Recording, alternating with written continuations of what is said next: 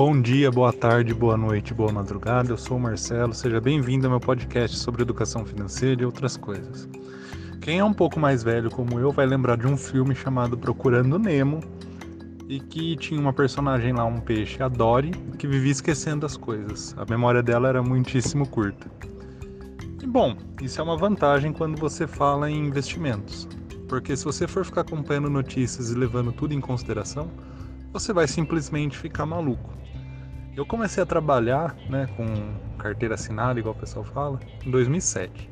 De lá para cá teve um sem fim de crises já.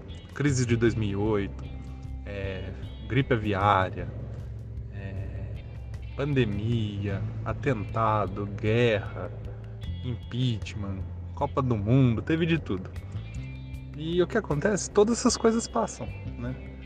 Ah, as empresas boas continuam aí, as empresas ruins fecham.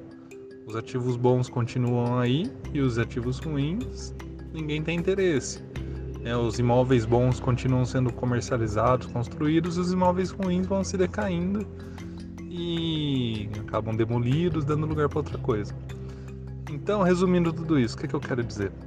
É muito bom ter memória curta, principalmente investimento. Não fica acompanhando notícia, lembrando o passado, ah, mas aquela vez foi daquele jeito e tal, etc. Não. O que interessa para investimento é se você investe em coisa boa, ativo bom.